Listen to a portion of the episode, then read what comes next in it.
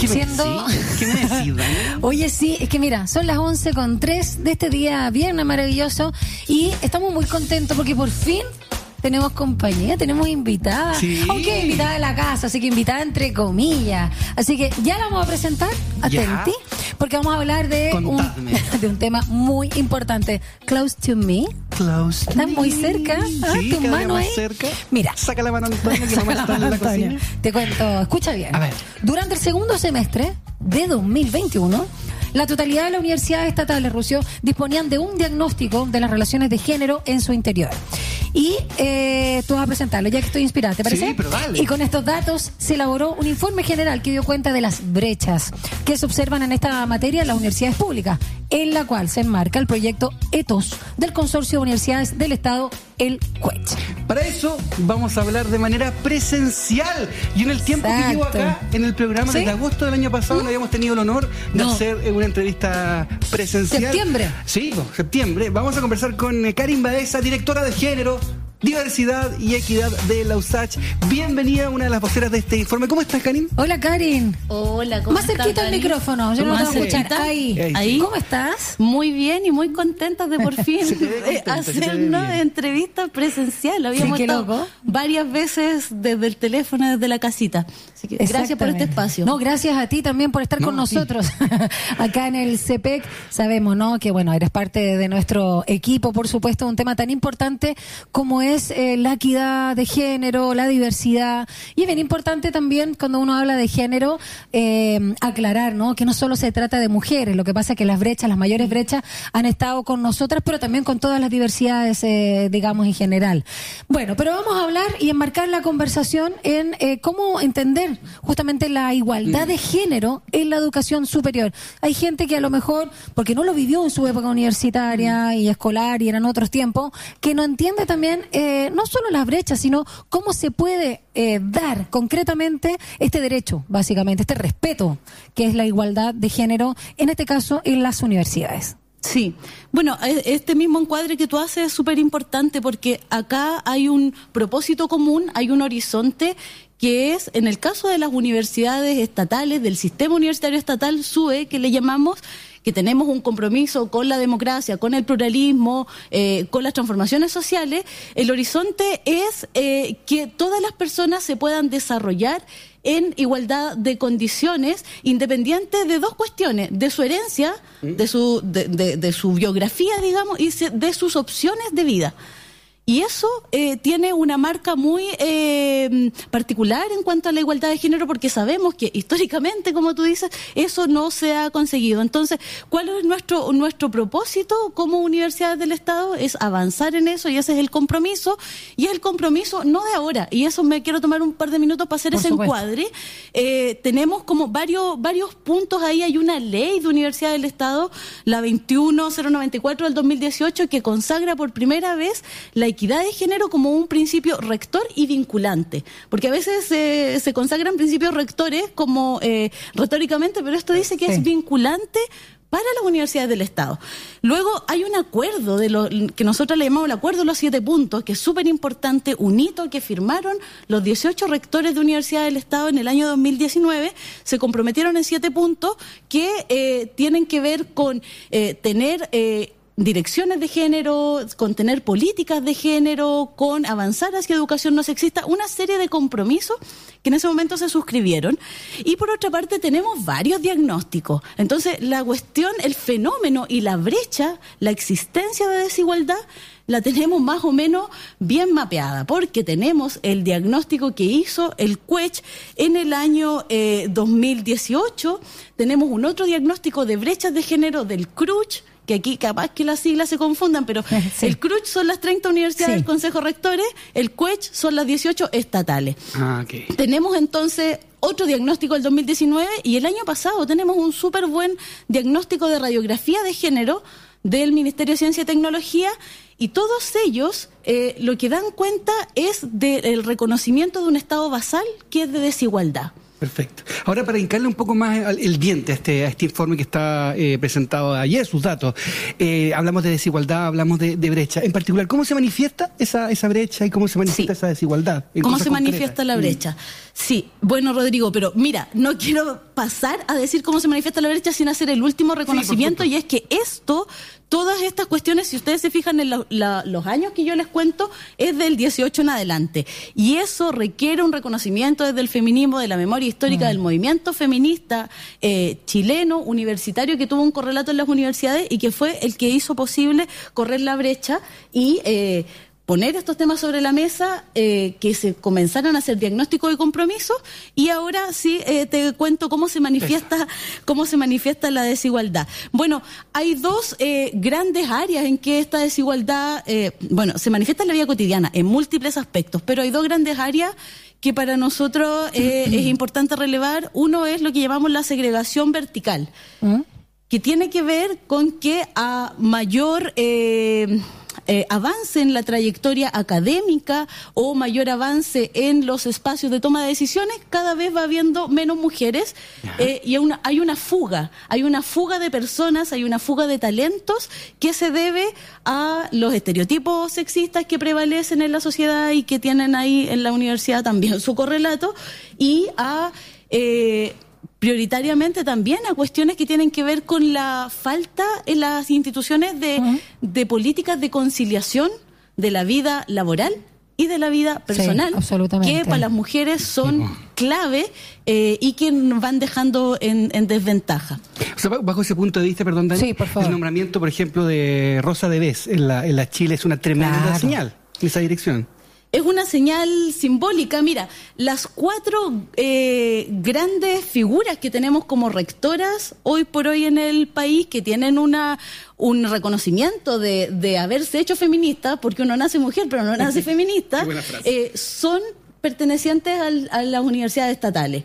Elisa Araya, en, en, la, en la UMCE, la rectora Durán en la UTEM, eh, la rectora Pino en Aysén y la rectora de BES eh, hoy en la Chile. Entonces, esos son eh, como eh, espacios simbólicos súper importantes, pero sin embargo requieren también de un correlato de, de, políticas, de programas, de acciones que se implementen. Entonces, mm. Siguiendo con esto de la segregación vertical, claro, es muy, es muy evidente y... Y ahí hay una cuestión que cada vez que vamos avanzando en diagnóstico tenemos que afinar el ojo para ir a pesquisar la brecha, a ir a pesquisar la desigualdad. ¿Por qué? ¿Qué pasa, por ejemplo, en lo, y que lo diagnosticamos aquí en este brechas de género, en la, los liderazgos institucionales, que son jefaturas, directivas, directivas de canatura. Entonces, cuando tú ves el dato agregado, tienes un 45% de liderazgo institucional de mujeres. Ya, súper bien. Uno dice, oh, que vamos avanzando, y es verdad que vamos avanzando. Pero luego tú eh, corres un poquito más la cortina y escudriñas un poco más y dices, ¿cómo se distribuyen esos liderazgos y te das cuenta que solamente en los cargos de, decisión eh, académica, por ejemplo, de canaturas, hay un 26% de mujeres. Entonces, la mayor parte de esos liderazgos son jefaturas eh, intermedias que finalmente tampoco son las que tienen el poder de la toma de decisiones y en el mismo eh, CUECH, que son 18 universidades, son cuatro rectoras que es harto para lo que era hace cuatro años, no había nada. Hace cuatro años hablábamos de los rectores. Ahora tenemos cuatro, pero sin embargo, no sé si me, logro explicar, sigue sin ser suficiente. Estamos conversando totalmente en vivo acá desde el CEPEC, el Centro de Estudios y Posgrado de Educación Continua de la USACH, desde Escuela Militar, con la presencia, ¿no? En vivo, insisto, presencial, valga la redundancia, Karen Baeza, directora de Género, Diversidad y Equidad de la USACH, una de las voceras de este informe del que estábamos dando cuenta que corresponde al segundo semestre de 2021, donde las universidades estatales eh, disponen de un diagnóstico de las relaciones de género en su interior y eso ahí, en este caso, estamos hablando del proyecto ETOS del Consorcio de Universidades del Estado, CUECH. Y viendo un poco de detalle, tú ah, decías algo muy importante porque obviamente... A ver, las universidades es como mm, finalmente eh, Chile, así con todas las universidades, eh, las tradicionales, eh, por supuesto las públicas, como la más emblemática, que por supuesto también es la Universidad de Chile, una de las más antiguas, pero en ese sentido también se... ha se aboga, ¿no? Y finalmente es el leitmotiv a que haya una unidad, ¿no? Eh, de este universo en debate, en conversación y que, y que sea un marque, marque pauta finalmente de lo que está pasando en el país. Y por eso se está viendo y avanzado ya en el Poder Legislativo finalmente este tema de la corresponsabilidad, ¿no? Eh, que, que recaiga, sea, tanto en padres como mujeres y el tema de la pensión alimenticia, que es sumamente importante para compatibilizar lo que tú hablabas, trabajo y en este caso eh, familia y, y, todo lo que les permite o no subir. Pero siguen los estereotipos a propósito también de esta discriminación o este tema vertical ¿no? de los eh, quienes ostentan el poder y por lo tanto la continua sobre representación masculina, aunque sea eh, digamos, eh, achicado la brecha. Pero mira, acá vamos a dar algunos datos, los estereotipos. Las académicas tienen, esto del informe, mayor participación en facultades de salud, 51%, mientras que los hombres en las áreas empresariales, así como también hay una escasa presencia de mujeres en unidades académicas de ingeniería, hay solo un 22%. Hablemos un poquito de estos estereotipos que eh, lamentablemente vienen de la familia, se replican obviamente en el colegio y sí. de ahí en adelante. Sí, esa es la. Gracias por la pregunta, porque es súper precisa. Esa es la segunda manera en que se manifiesta la desigualdad. Como que tenemos la desigualdad, la reconocemos, brechas. Como en la segregación vertical, que es la que conversábamos recién, y en esto otro que le llamamos segregación horizontal, uh -huh. eh, que es la distribución desequilibrada de las personas en las distintas áreas del conocimiento, en nuestro caso universitario. Y las cifras que tú dabas. O sea, sí. hay una prevalencia, prevalece como que continúa la desigualdad social en la universidad. Y todas las áreas del conocimiento que están asociadas a cuidados, a eh, labores sociales y reproductivas, están lo que llamamos feminizadas y todo lo que tiene que ver con mundo público, con ciencia, con tecnología, lo que llamamos STEM, están eh, en general masculinizadas. Lo que es, y esto no es nuevo. Y las donde se mueven las lucas. Bueno, también la división sexual sí. del trabajo tiene aparejado ciertas cosas que son reconocidas, valoradas y monetarizadas socialmente y otras que no. Entonces, todo lo que tiene que ver con eh, trabajo reproductivo y de cuidado eh, está completamente invisibilizado, no valorado y no remunerado. Y entonces tenemos las carreras del área de la salud, porque uno como que va haciendo, va abriendo ventanas y abre la ventana, área de la salud feminizada, listo. Pero después abrí esa ventana y te das cuenta que dentro de eso, por ejemplo, medicina, que es la que tiene sí. más prestigio social, más, más reconocimiento, mejor pagada, Y las enfermeras están está masculinizada. Exacto. ¿Y cuáles son las que están feminizadas? La, las que son de más cuidado. Obstetricia, poricultura, enfermería, etcétera. Entonces, este informe para nosotras para nosotras y nosotros, que digo que en el, en el CUECH somos fundamentalmente directora de género, viene a reconocer una realidad mm. que sabíamos, pero la pone en cifras, la pone sobre la mesa y, eh, y eh, nos llama a hacernos cargo como universidades estatales y a profundizar lo que ya se, se, se ha hecho. Mm. Oye, Karin, ¿y qué pasa, por ejemplo, en el mundo de la investigación? ¿También se ve este sesgo, esta brecha? Quizás eh, las mujeres están investigando cosas, eh, las, eh, las, ponen a investigar cosas menos relevantes o no hay mucha participación. Cuéntame un poco cómo se desgrana ahí. Sí, bueno, el mundo académico de alto nivel requiere un nivel de dedicación súper grande y eso es la economía del tiempo. Y las mujeres no somos no solo somos pobres en general en las sociedades de, dinero, sino también de tiempo. Entonces, ahí lo que decía la Dani, para eh, lograr producir de alto conocimiento, eh, tienes que dedicarte mucho tiempo. Y cuando no hay políticas, no hay medidas concretas en las instituciones para conciliar la vida laboral y la vida personal, muchas veces te toca tomar la decisión de o postergas tus proyectos vitales de, eh, de, maternidad, de cuidado, porque no es solo maternidad, a las mujeres también en general nos toca cuidar más desde el sobrino hasta el adulto mayor.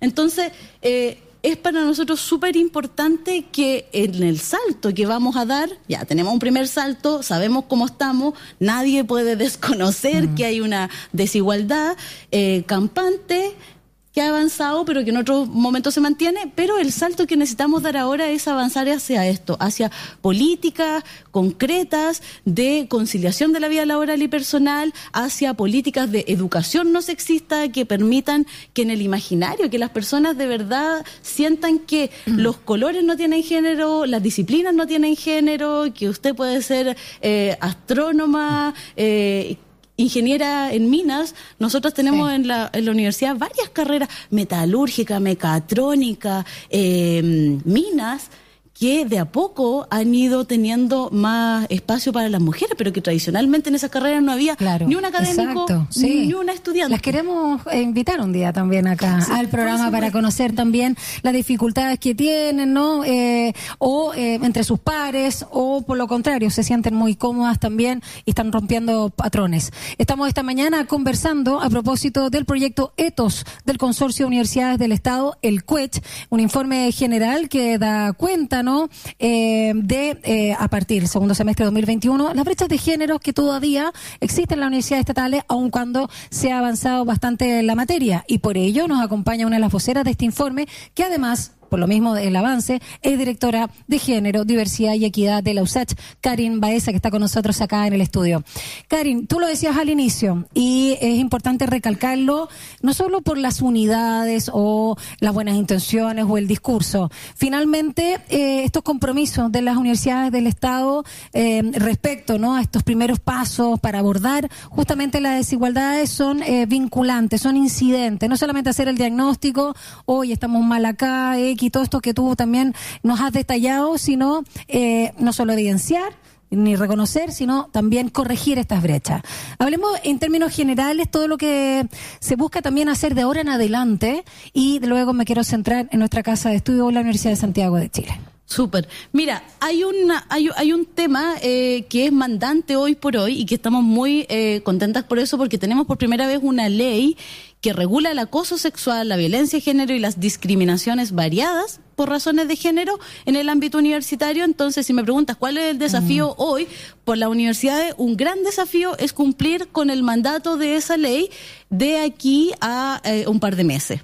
Eso es como un gran desafío en que estamos todas, fundamentalmente las estatales, porque nosotros eh, tenemos distintas, tenemos un, un, ámbito de restricción mayor como universidades del Estado, por ejemplo, y pongo un caso muy concreto en la USACH, nosotros estamos en una discusión pluriestamental, etcétera, que ya contaré, para ampliar el catálogo de sanciones eh, y, poder hacerlo más preciso y poder hacerlo más proporcional en relación a la falta y también eh, tener medidas de reinserción socioeducativas para las personas agresoras.